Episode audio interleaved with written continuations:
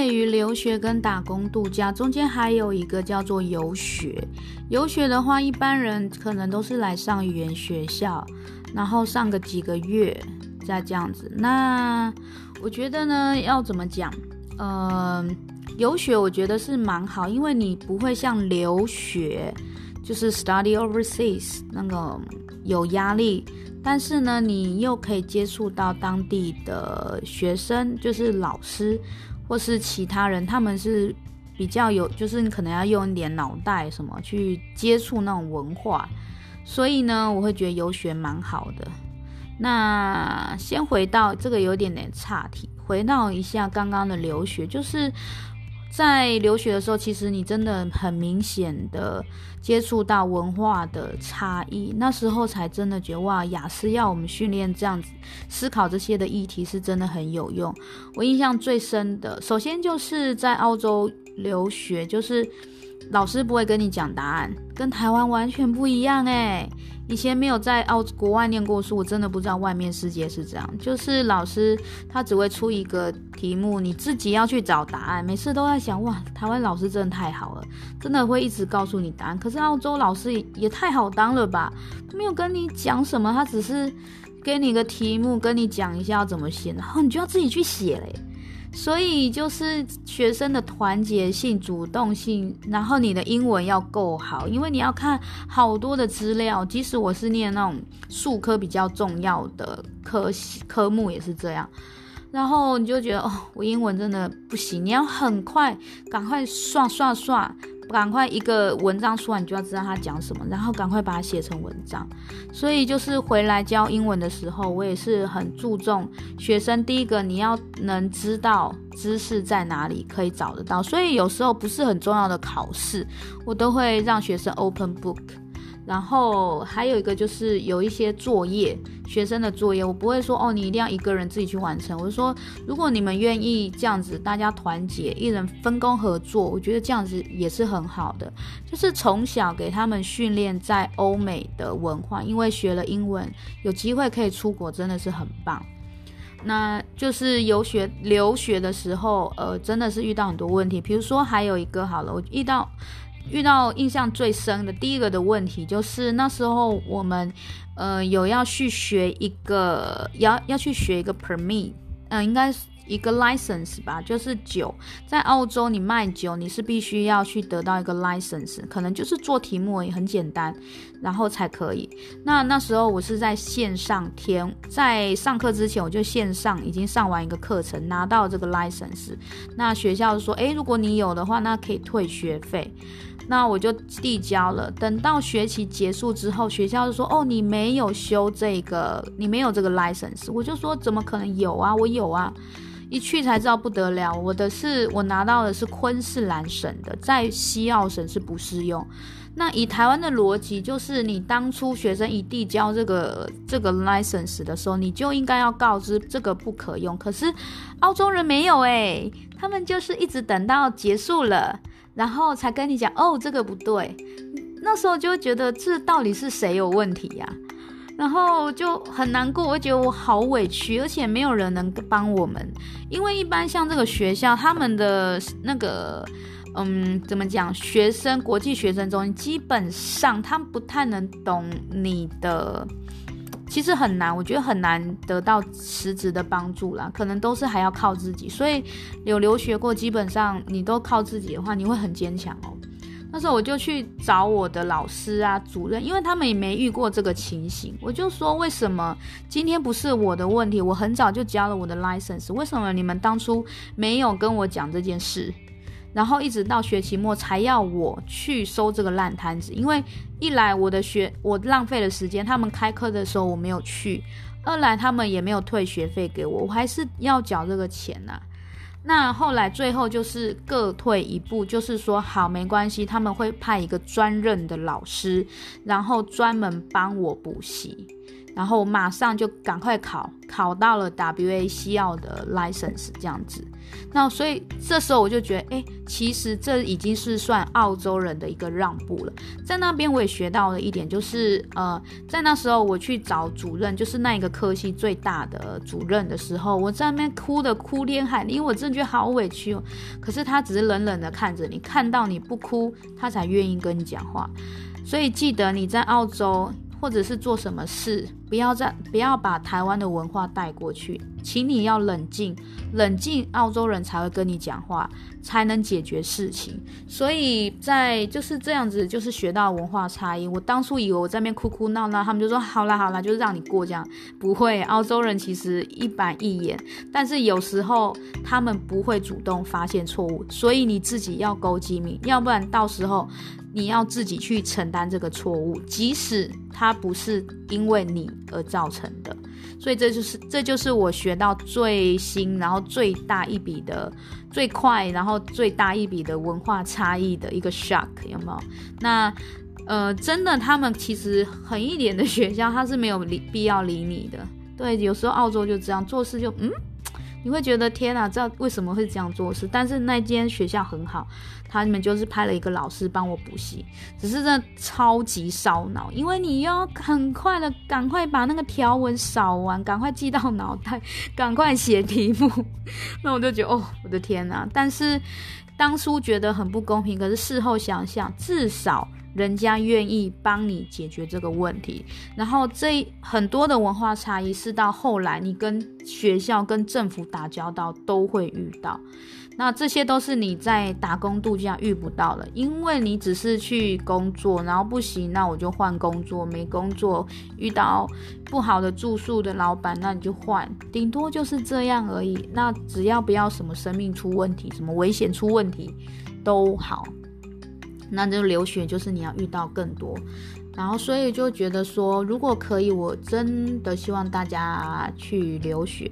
那游学的话，中来扯扯的，那个刚刚讲的游学，那就是可以看一点东西，我觉得也不错。只是说，一般而言，游学你顶多就是求一个体验，你可能最多一。一年的话，应该不太像真正游学了。那你可能就是一个月、三个月，最多半个月，我觉得已经很长。可是其实你只是懂澳洲，你想要以留学的生心态去的话，你只是了解澳洲政府、澳洲文化的一点皮毛而已。其实你没有办法了解那么多，因为游学就是去玩，然后可能就是大家在课堂上。conversation 这样，可是你没有办法去体会到澳洲的一些种种不便，或者是一些你觉得可能不是那么好的文化，但是相对你其实也可以感受到更多的好的文化。那打工度假更不用说，基本上以我自己的经验，我以前都是那种背包客在 跟背包客玩，我们都自己玩自己的。我就觉得现在想起来好好笑哦，所以我觉得当背包客会让我成长，可是成长的幅度没有像我当学生成长那么多，因为我们要面临的压力真的太大。那当然，除非你是富二代吧，那你可能管比较重要的压比较大的压力是来自家族，不像我们是未来啊，你要自己想未来怎么走，然后钱也很重要，因为真的很烧钱。然后，嗯，对啊，就讲了，我那个出来的那些证书都百万，有吗？真的很贵，想起来真的很难过哎。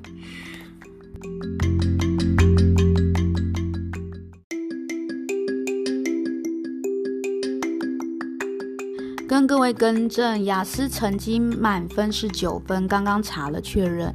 然后我那个同就是念新闻的那个同事，他是拿到八分。非洲来的同事，所以就觉得哇，我们就是周围的人这成绩都超好，然后就觉得哇，就是嗯，自己的英文成绩真的还有待加强这样子。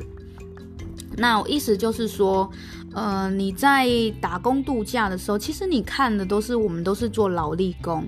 可是你看不到说更远的，比如说是来念书，他可能对未来有所期许，然后英文要多好多好。那甚至是是说，我的一一个室友他是意大利人，然后他是想说靠着教师这份工作留在澳洲，所以他那时候要求的成绩也是要拿到 IELTS 八分。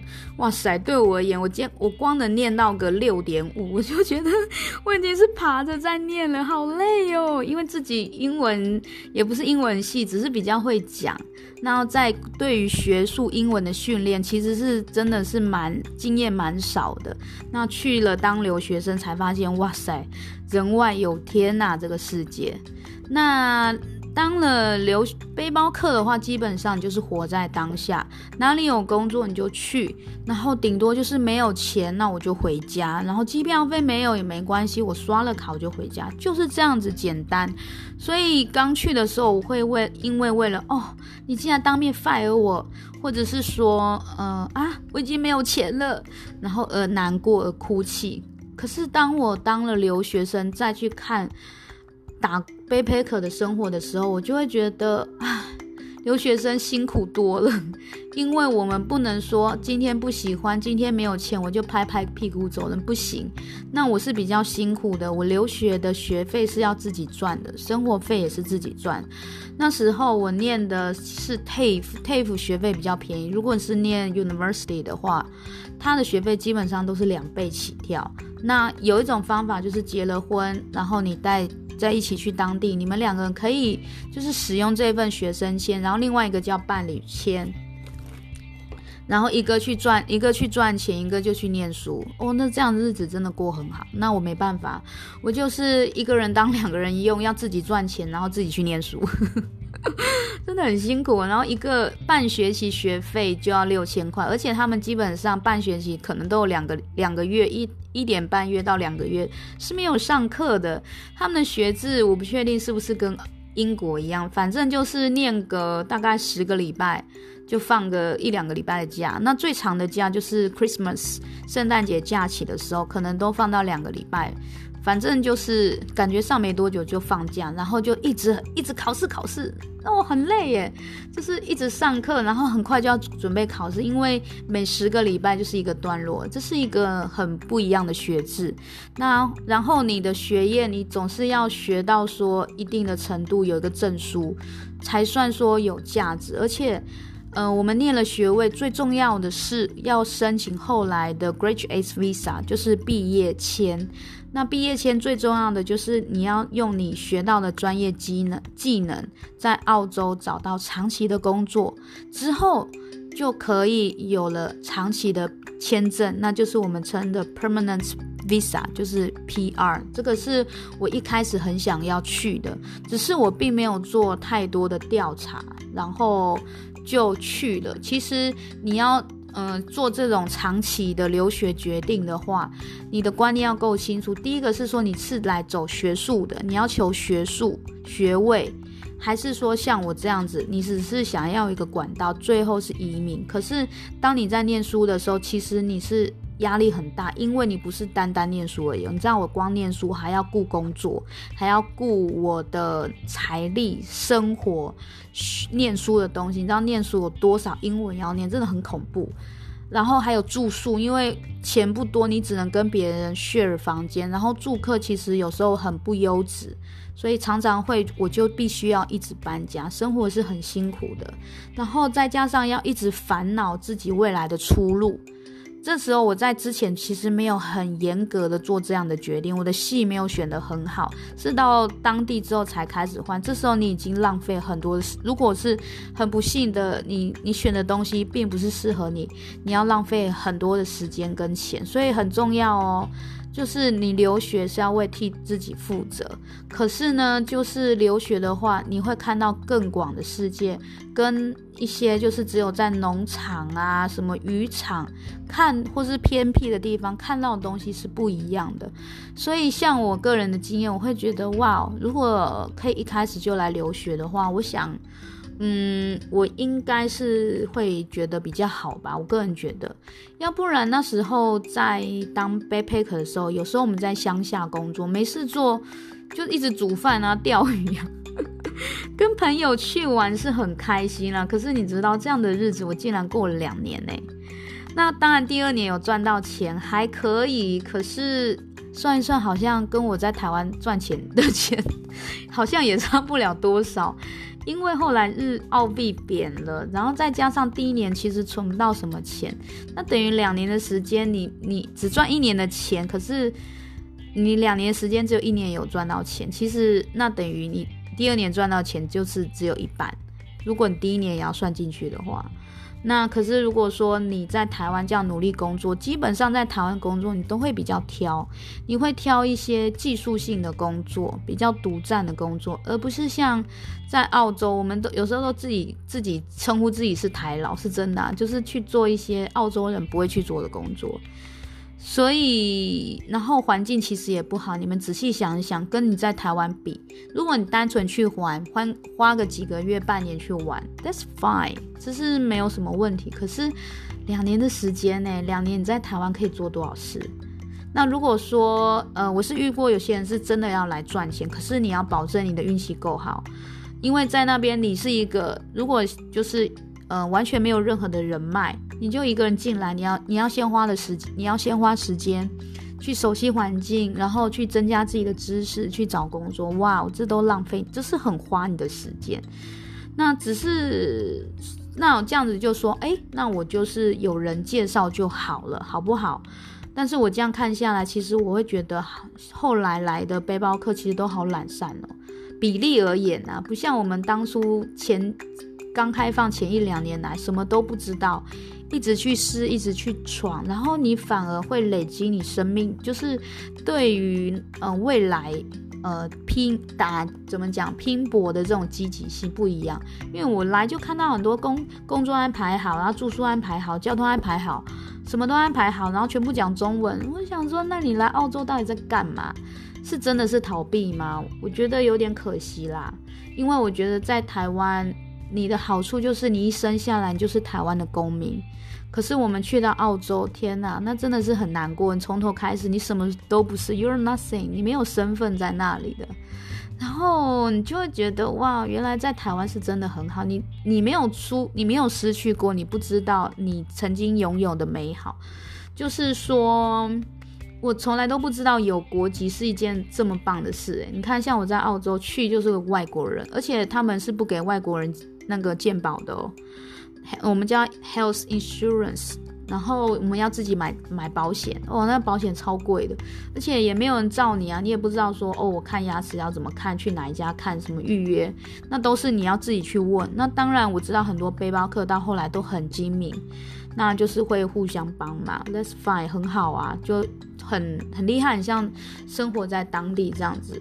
那所以就是说，现在变成背包客跟留学生的界限会比较模糊一点，因为留学那个背包客就是虽然初来乍到，没有生活经验，但是他可以靠着前人的经验。而去马上的让自己茁壮成长很好，但是在这之前，我希望你们还是把英文学一下，这样子你才可以靠自己去得到第一线的知识，去认识当地人，而不是要靠过什么，嗯，比如说那时候脸书有很多社团啊，或者是背包客栈在分享，可是你都是分享别人已经使用过的中文的消息，那你如果可以自己去用英文去找。找这个资讯，我觉得是蛮重要的。然后在当留学生的时候，其实我都是一个人自己再去跟澳洲的政府还有学校去去沟通这样子。尤其是在来之前，我学了雅思嘛，雅思就是。英学术英文，它主要在写作文，它有要考一部分是 writing。那 writing 的话，它会提到很多你留学会遇到的问题，比如说我们会提到全球化，然后会提到说，嗯嗯、呃、culture culture difference，然后讲了很多很多，都是出国留学会遇到的。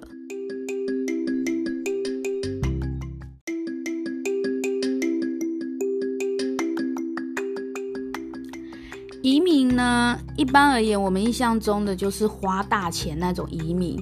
那当你没有了年纪，可能五十岁以上，没有了年轻五十岁以上，那你是可以靠钱去移民。那一般我们 backpacker 过去的话就是靠技术移民，是的，这是另外一种移民的方式。再加上澳洲它人力很缺，所以它其实蛮欢迎移民。那移民也比较方便，因为像我有一些那种同就是长居的同事，他们呃，我有一位他是在英国拿到逻辑学。不知道是硕士还是博士啊，反正就逻辑学，哇，听起来好厉害哦。那时候澳洲也有这一个科目招进来，诶，他就觉得哇，他就移民进来。可是呢，澳洲其实他的人才所及，整个产产业还不到需要那么多专业逻辑师的工作，所以他竟然就跟我一样去当清洁工。后来我就想问，聊天的时候才知道，什么？你竟然是在英国念完书再过来的？然后，而且他们就是我的同事。当我当留学生之后，我周围的人其实比较少台湾人，真的都是，比如说南亚人很多。像我那个逻辑学的那个同事，他就是孟加拉人，回教国家。然后就觉得，哦，真的是很多东西都大开眼界。那再插一个题外话，还有一个同事，然后他们是。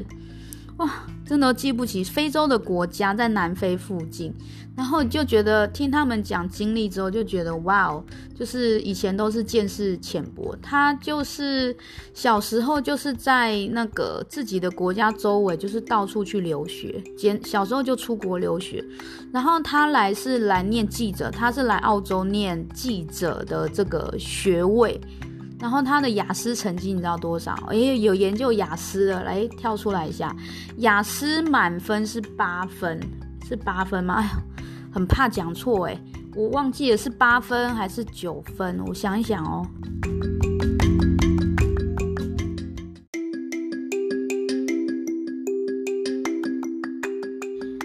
那我个人是觉得说，就是以。打工度假而言，虽然会觉得哦，好像，诶，就是你会觉得好像住在澳洲真的很自由自在，跟台湾那种拘泥感是不一样。可是呢，当我接触了留学之后，我会觉得打工度假其实它不算是像真实的人生，不管是指你自己在本国之内，像在台湾，或者是说到了新的天地，像在澳洲，打工度假它只是一种。讲好听一点，应该是算活在当下，你不会去想未来在做什么。但是反一方面，我会觉得这有点像在逃避，其实也是在讲我。我想很多年轻人应该是不知道毕业之后要做什么，所以就想说啊，那来去澳洲好了，至少会给双给家人亲戚一个理由，一个不错的理由，就是说哦，我要去赚钱。可是，如果说你没有规划好的话，来到澳洲其实很容易赚不到什么钱。那我想很多来过的人，应该多少都有一些不好的经验，或是周围的人有过不好的经验。以我自己为例，前一个月真的超惨的，很难找到工作，要不然就是好不容易找到的工作，然后就当着你的做了三天之后，当着你的面，然后就说啊，我们不用你们这一批人了，我们要用另外一批人。哦，虽然那时候我英文并没有很好，可是我还是听得懂那个老板在想什么，而且我很生气，我会觉得怎么可以这么的随便。可是当时也有一点是气自己，自己就是能力不够，就是撇除说英文能力不够，再加上你对当地的工作知识也不够，那。所以我才说，其实打工度假它真的是很浅显的，就是你必须要去懂很多，其实也是很难的，因为并不是那么容易啊，你进去随便就可以找到工作。但是幸运的话当然是这样，但是如果很不幸的话，你可能要面临到你要可能去投诉，那你可能就是还要去了解自己的薪水是不是合法的，因为。呃，真正像在澳洲，呃，当你们在签那个 tax tax form 的时候，就是报税那个表，你要申请税号的时候，你们还记得应该是在右上方吧？它会有一个，它会问你，你的工作是 full time 全职，part time 兼职，还有一个选项大家比较少听到的叫 casual。临时工，那这三个选项你勾的不一样，会有什么差别呢？会有差别。那只以以稳定的薪水而言，它是会有差别。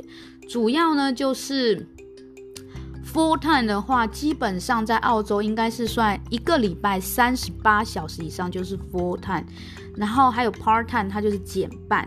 那意思就是说，呃，part time 的时薪在澳洲比较奇妙的是，即使是正式员工，就是我指我遇到的，他也是以时薪去算。那 part time 的时薪，兼职的时薪会比全职的还要高一些些。那另外 K9 这个东西，它的时薪又会更高了。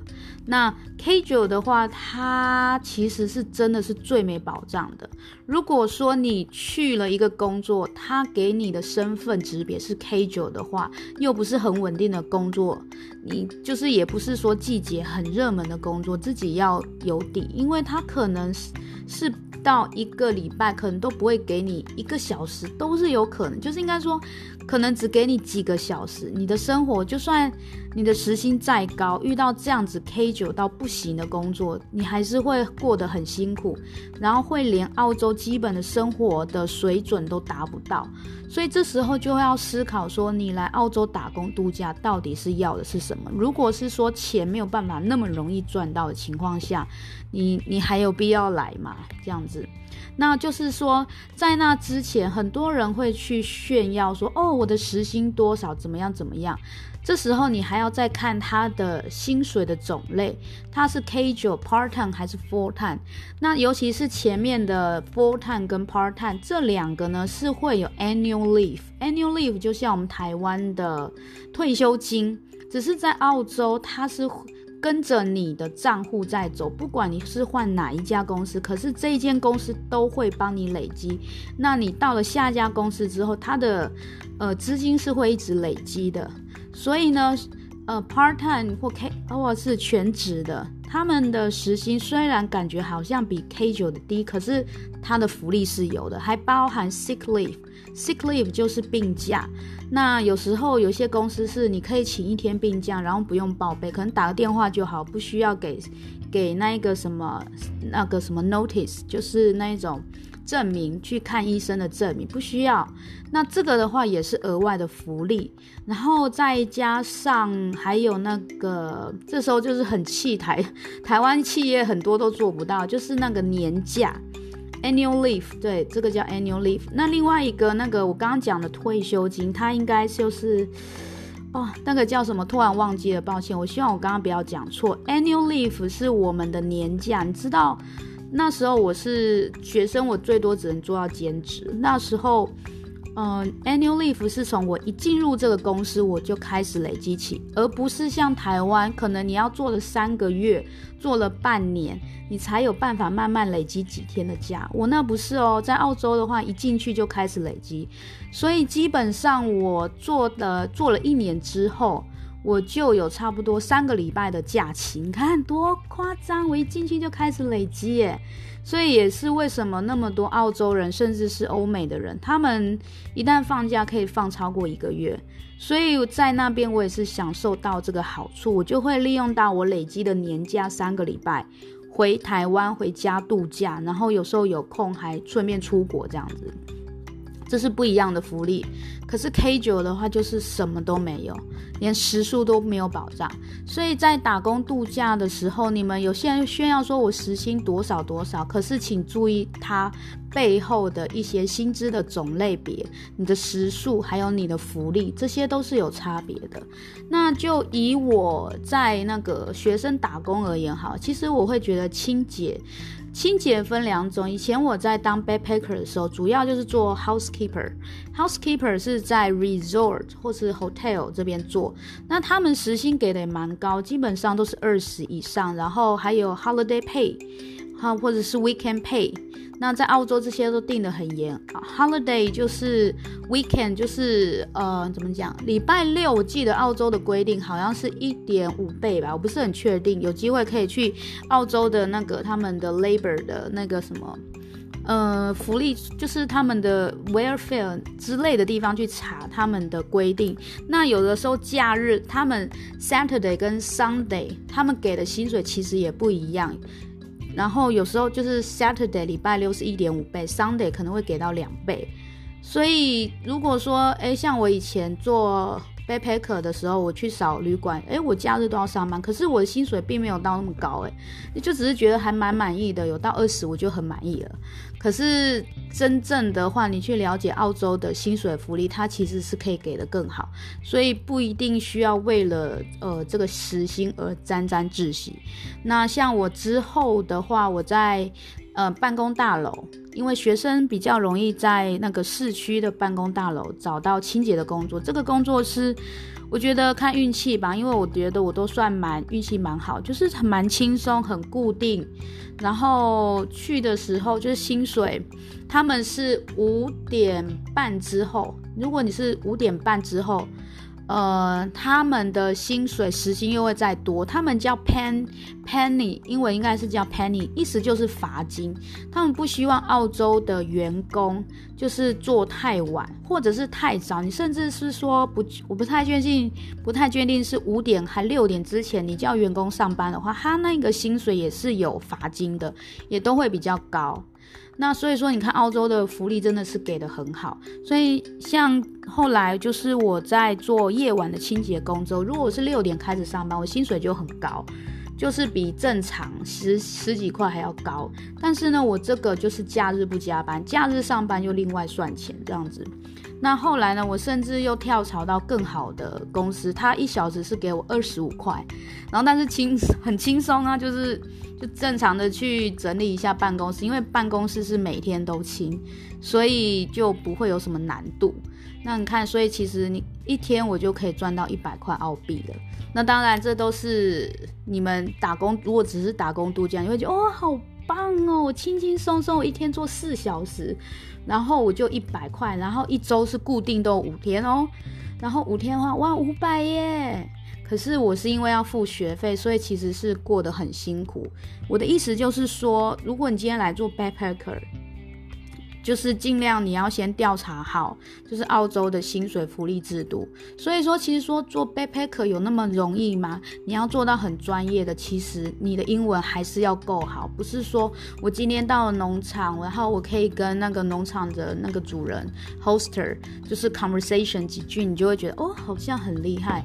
其实我会鼓励大家。把眼光放远一点，像有一些人来，他是真的有计划去，就是长居在澳洲的，那他可能先利用那个那个打工度假身份来赚了一些钱之后，接着在这边留学，留学完之后，因为你也是有在澳洲的工作经验，然后你也是学习相关的经验。或者甚至是在自己的母国就已经有相关的工作经验的话，其实你这样子过来是很加分的。所以我真的很希望说，来打工度假不是单纯的就是来放空。如果这样，我建议你可能半年、一年就可以走了，不要待到两年，或者是现在我听说还有三年的签证。如果说你只是想来。就是不知道做什么来的话，然后是想说来，可看能不能做什么的话，那真的不要待那么久，因为那时候我觉得澳洲政府这些都很会精打细算，他们用你的是三十岁以前嘛。那就是人生最精华的时候，人生最精华的时候，你应该是一直去努力，一直试，去想要什么。可是如果说你只是单纯的来当 backpacker，你不是很了解澳洲社会环境的话，其实蛮浪费时间。那真的半年一年，你就可以回台湾继续去努力了，会比较好。那就是以我这个学生去看，就是学生。留学过后去看 backpacker，那时候我为什么会说就是 backpacker 会比较不负责任呢？甚至我之前在纽西兰也是当过这个 working holiday 的这个 backpacker。可是那时候真的就是一直以为说，哇，我的极简生活，我一个背包我就可以过生活。可是当我在澳洲生活，以学生的身份开始在这个国家生活的时候，我才发现，天呐，留学生活跟 backpacker 的生活完全不一样。那当为什么会来留学生呢？就是因为在当澳洲当。背包客流浪的时候，我就觉得哇哦，好喜欢他们很悠哉的气氛哦，然后很喜欢大海啊，没事就工作几个小时我就去玩水。可是当我真正当了学生之后，我就觉得天哪，我要变成这一这一部分，那我是不是先要变成居民？变成居民之前，我有多少的路要走啊？那就简单的跟大家讲一下移民好了。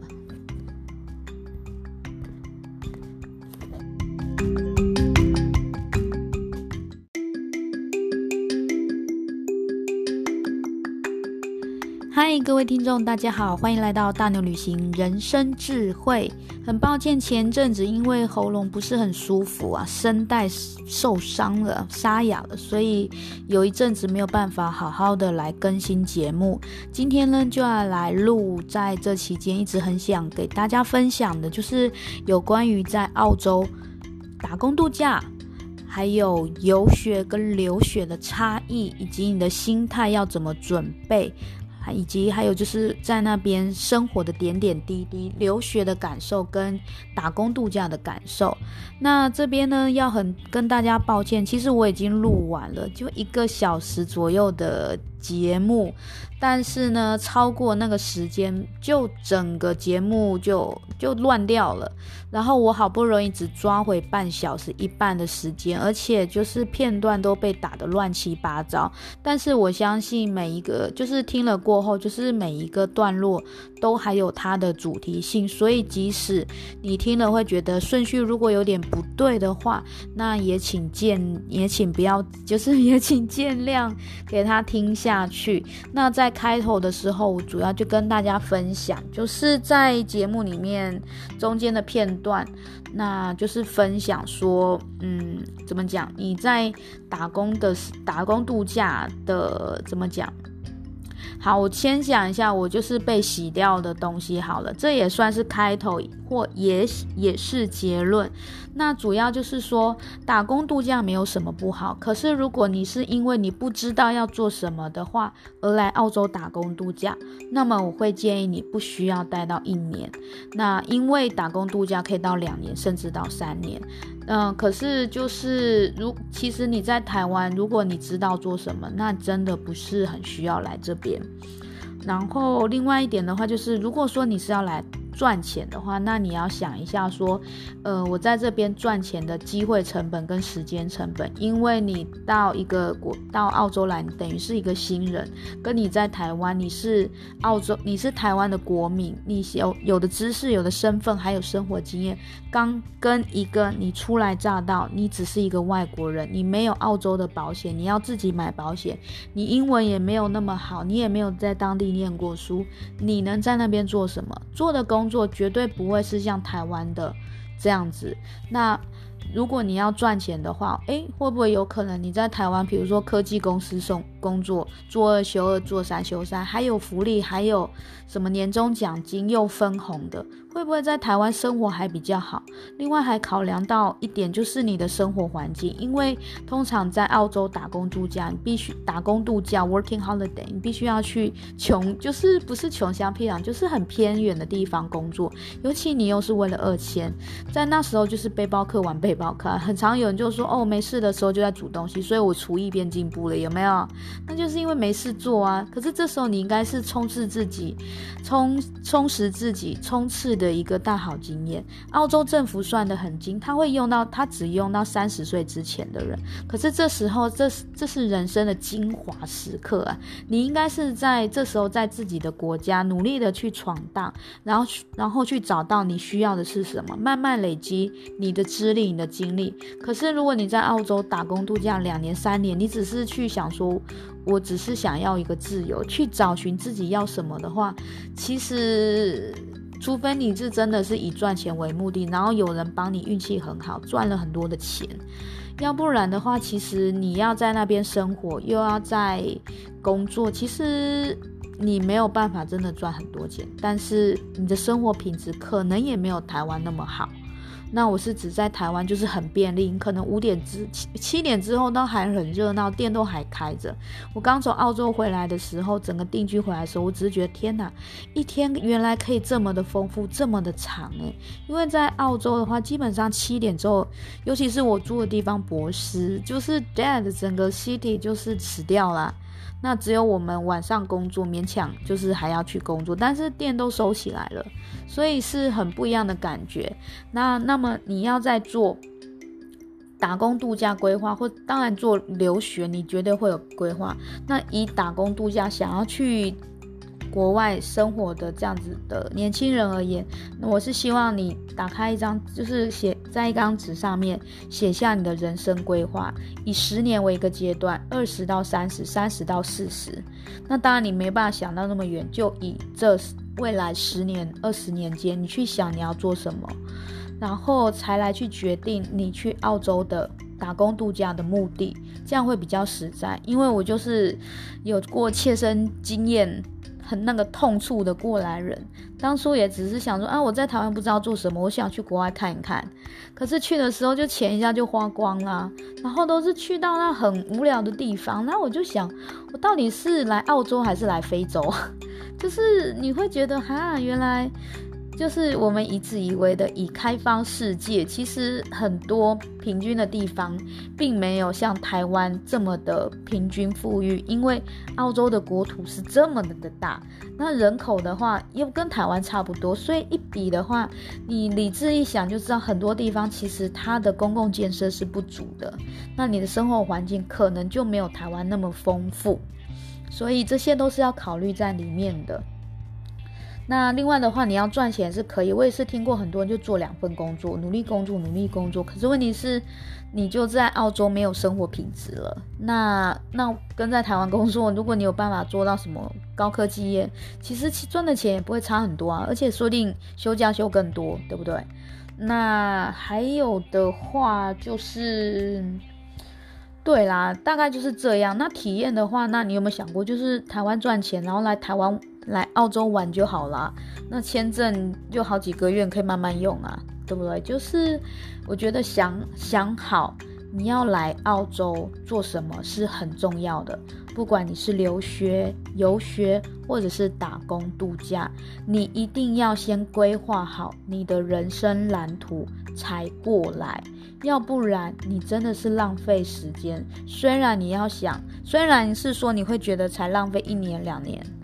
三年没什么，可是你要想，你这段时间以整个 CP 值啦，应该不是 CP 值，是那种生产力而言，是人生精最精华、生产力最好的时刻。诶，你怎么可以让你人生自己？你怎么可以浪费你自己自己的才能、青春，然后只是因为不知道做什么去一个地方，这是很浪费。这是我过来人的经验，因为像我。后来就真的是一直在想东西的时候，想出一些道理的时候，可是我年纪也大了，就是你没有那么多的资源去冲刺、去后悔、去做错的选择，所以就是你们的青春是很珍贵的，你一定要努力去试、去闯荡，这才是正确的呢。另外还有个想法，就是说出国，你如果真的是想要出国体验，有很多个国家。你为什么会要选澳洲呢？想一想，问问你自己，是不是还有其他国家可以选？是不是还有其他的管道可以去？你去这个地方，是不是真心喜欢这个地方，还是因为它最容易去？反正我也不知道自己做什么，那我就去。去了，说不定会知道什么。或许你会知道什么，但是你知道的东西是不是真的符合你所花下去的时间、你的精力呢？这些我是希望说，在你们人生很精华的阶段，你可以静下心来跟自己对话，帮自己做，帮自己做选择，不要后悔。那这个就是我今天的开头，我希望最后这一段可以按放到开头，然后也做结尾。那我们有机会再分享喽，谢谢各位收听，谢谢，拜拜。啊，那那之后如果还有还有那个集数的话，就是说还有节目，请继续听啊。